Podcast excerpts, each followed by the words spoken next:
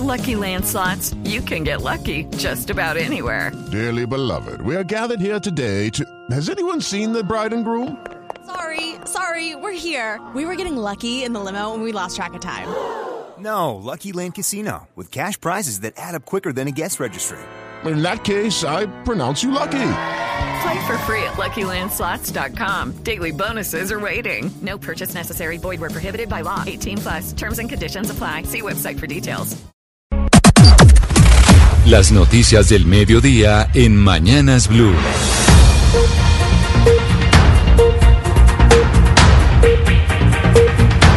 Son las 12 del día en punto y llegan las noticias del mediodía, actualizarnos de lo que pasa en Colombia. Don Eduardo Hernández.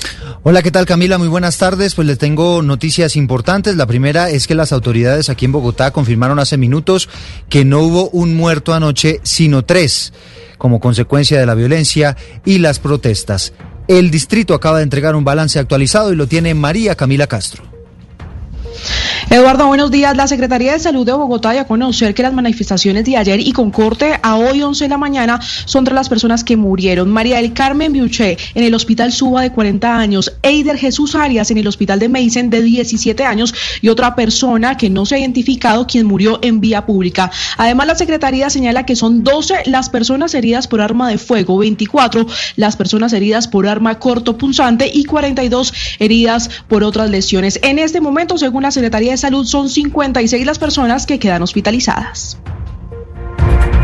Gracias, eh, María Camila. Son las 12 del día, un minuto, y nos vamos para Cundinamarca, porque la gobernación del departamento acaba de establecer que habrá toque de queda para menores durante todo el fin de semana. José Luis Pertus.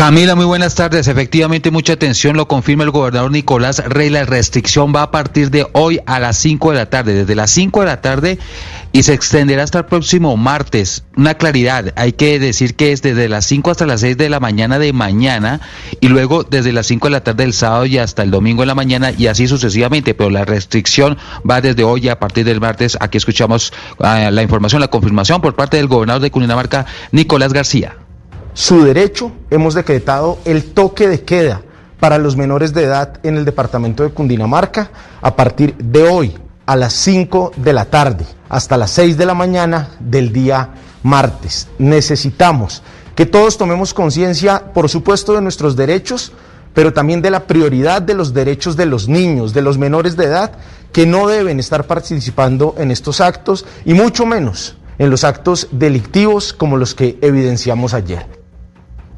El gobernador Nicolás García también ha confirmado el incremento de pie de fuerza para el departamento. Policías y efectivos vendrán a reforzar la seguridad desde otros departamentos para evitar que ocurran casos como los de anoche en Cajicá, en donde por poco es destruida la alcaldía de ese municipio.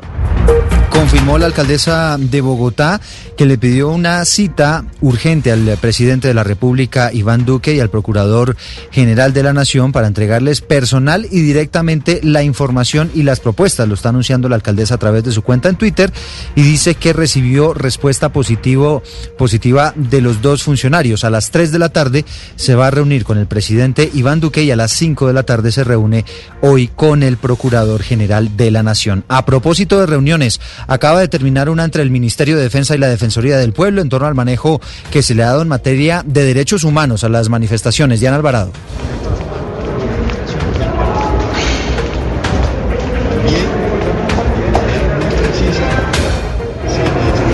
Diana, eh, bueno, ya regresamos con Diana. En Villavicencio, más de 30 personas fueron capturadas por daños causadas en las protestas de anoche. Carlos Andrés Pérez. Pese a contar con el acompañamiento de los gestores de paz, la Secretaría de Gobierno y la Defensoría del Pueblo, algunos de los manifestantes que protestaron en Villavicencio ayer terminaron realizando hechos vandálicos en varios sectores de la ciudad. Andrea Liscano, secretaria de Gobierno, entregó un balance de lo sucedido. Afectaciones a un bien privado, que es el Banco de Villas, dos paraderos de buses. También hay afectación en las instalaciones de la Fiscalía y un vidrio del Palacio de Justicia. Hay 32 personas capturadas y hay tres aprendidos porque son menores de edad. Para hoy los manifestantes ya convocaron una nueva protesta a las 4 de la tarde frente a la alcaldía de la ciudad. Los comerciantes y los ciudadanos están muy preocupados, precisamente Carlos Andrés, porque hoy en Villavicencio a las 4 de la tarde pues se tiene programada toda una manifestación en la capital eh, del Meta. Seguimos nosotros atentos de lo que va pasando con las manifestaciones sociales. Ahora nos vamos para Boyacá.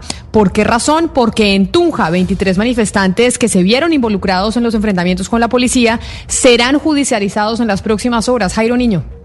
En la capital boyacense los enfrentamientos se vivieron en el centro histórico. Edificaciones estatales y monumentos fueron pintados y utilizados como lienzos para realizar grafitis en medio de la jornada de movilización. Una vez se controlaron los enfrentamientos, la policía informó que trasladaron a 23 manifestantes, 17 mayores de edad y 6 menores de edad al centro transitorio de protección. Hasta el momento las autoridades han manifestado que se han legalizado la captura de 15 de estas personas, mientras la capital boyacense trata de volver a la normalidad y empiezan con la limpieza de los diferentes lugares afectados. En horas de la tarde se estaría programando una nueva jornada de protesta. En Duitama, Sogamoso y Chiquinquirá también se registraron manifestaciones. 12 del día, 6 minutos, lo intentamos de nuevo. Diana, el balance de la reunión entre el Ministerio de la Defensa y la Defensoría del Pueblo. Así es, pues mire, se acordó acompañar la revisión y evaluación de los procedimientos en los operativos policiales a la luz de los derechos y protocolos internacionales. Esto lo expresó el defensor del pueblo. También estuvo el ministro de Defensa, Carlos Holmes Trujillo, quien afirmó que este proceso se va a adelantar desde hoy. Estas acciones hacen parte de un proceso continuo que adelanta la Policía Nacional en búsqueda de mejorar día a día el servicio y consolidar la confianza de la ciudadanía. Además, también le pidieron una disculpa pública a la familia de Javier Ordóñez y también de los familiares de las personas que han muerto en días anteriores motivo de las protestas que se han generado en la capital del país. Y a propósito de las protestas, seguimos haciendo un recorrido por el país. 12 del día, 7 minutos. En Manizales, en Caldas, la jornada de protestas de ayer deja daños en varios CAI de la policía y por los desmanes, un menor resultó herido. José Fernando Berrío. Los disturbios y hechos de vandalismo en la ciudad de Manizales dejaron un CAI dañado, otros dos con intento de ser atacados. Fueron decenas de manifestantes los que salieron inicialmente a protestar, pero más tarde se enfrentaron a las autoridades y lanzaron objetos contundentes, también bombas incendiarias, contra uno de los CAI en el sector del cable. El balance lo entrega Diana Mejía. Tenemos como resultado dos CAI vandalizados, el de Palermo y el CAI de El Cable. Uno de ellos también iba a ser vandalizado, pero por la oportuna reacción de la policía no fue así. Tuvimos un menor de edad levemente eh, lesionado. Fue trasladado a un centro asistencial, oportunamente fue atendido por los médicos. En las próximas horas las autoridades realizarán un nuevo consejo de seguridad. Y el Gobierno Nacional a las 12 del día, 8 minutos, acaba de entregar nuevas cifras relacionadas con el costo que puede tener la pandemia para nuestro país. El ministro Alberto Carrasquilla calcula que serían 330 los billones de pesos que le podría estar costando a la economía colombiana. Marcela Peña.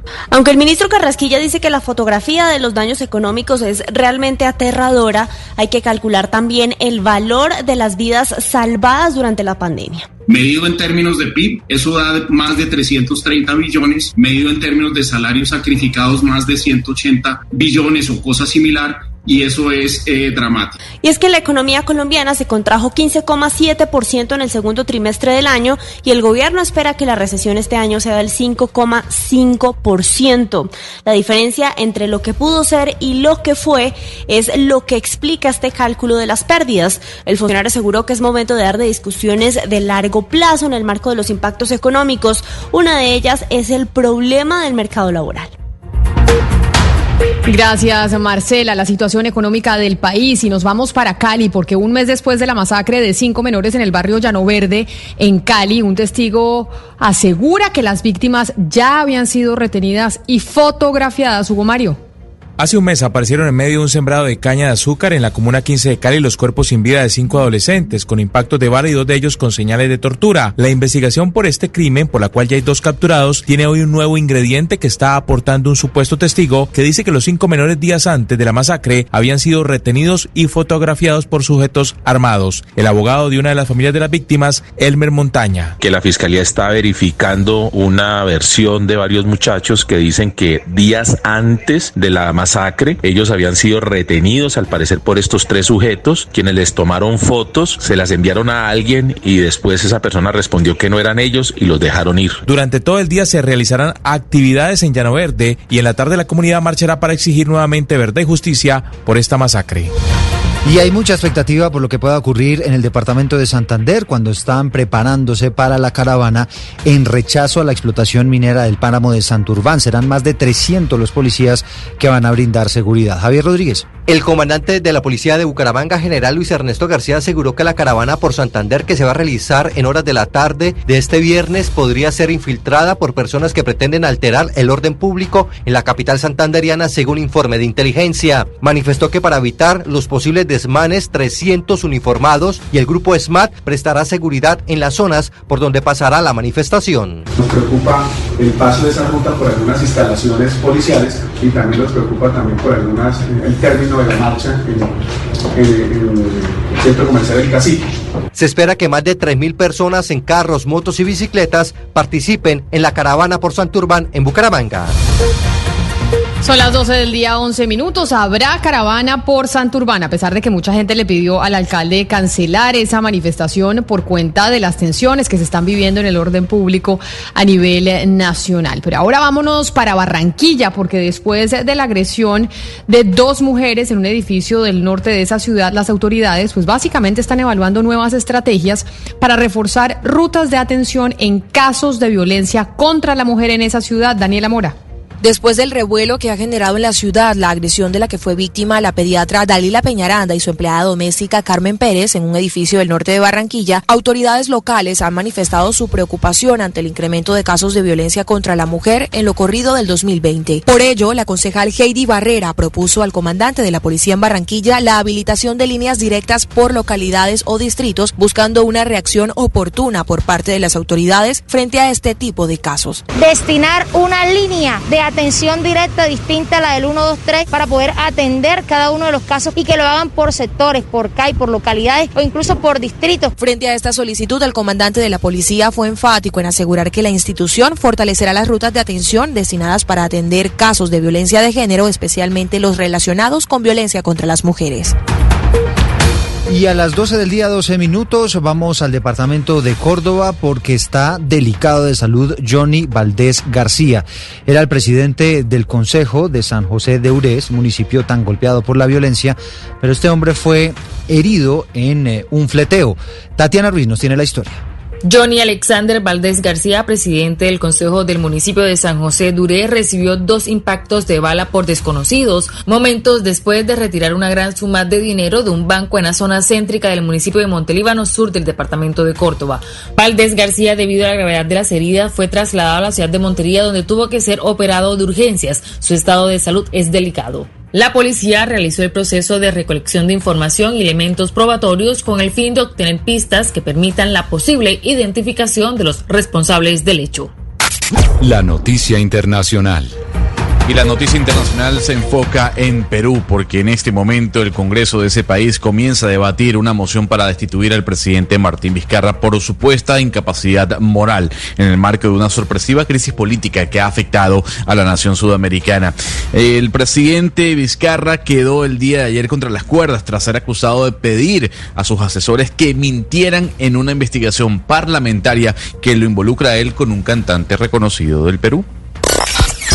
La noticia deportiva. La noticia deportiva es que en minutos comenzará el juego de semifinales en silla de ruedas de la tenista colombiana María Angélica Bernal en el Abierto de los Estados Unidos. Su rival será la japonesa y número 2 del mundo, Yui Kamiji. La bogotana es la número 10 del mundo en esta especialidad. Por su lado, hoy también tendremos las semifinales masculinas en Nueva York con los juegos entre Carreña Busta, el español, enfrentando al alemán Esberev y luego entrarán en cancha del estadio Artur Ashe el austríaco Dominic Thiem contra el ruso Daniel Medvedev. Gracias, Sebastián. Ya nos vamos a conectar con todo el país. Les, recuerdo nuestra línea porque ya pueden empezar ustedes a escribirnos en el 301-764-4108. Ahí nos pueden mandar eh, sus mensajes a propósito de nuestro tema del día que tiene que ver y es cómo vamos a salir de esta crisis. ¿Cuáles son los cambios de fondo que tenemos que hacer en el país para salir de la crisis en la que estamos sumidos? Son las 12 del día, 15 minutos. Hello, it is Ryan, and I was on a flight the other day playing one of my favorite social spin slot games on chumbacasino.com. I looked over the person sitting next to me, and you know what they were doing? They were also playing Chumba Casino. Coincidence? I think not. Everybody's loving having fun with it. Chumba Casino is home to hundreds of casino style games that you can play for free anytime, anywhere, even at 30,000 feet. So sign up now at chumbacasino.com to claim your free welcome bonus. That's chumbacasino.com and live the Chumba life. No purchase necessary. DTW, void, prohibited by law. See terms and conditions 18 plus.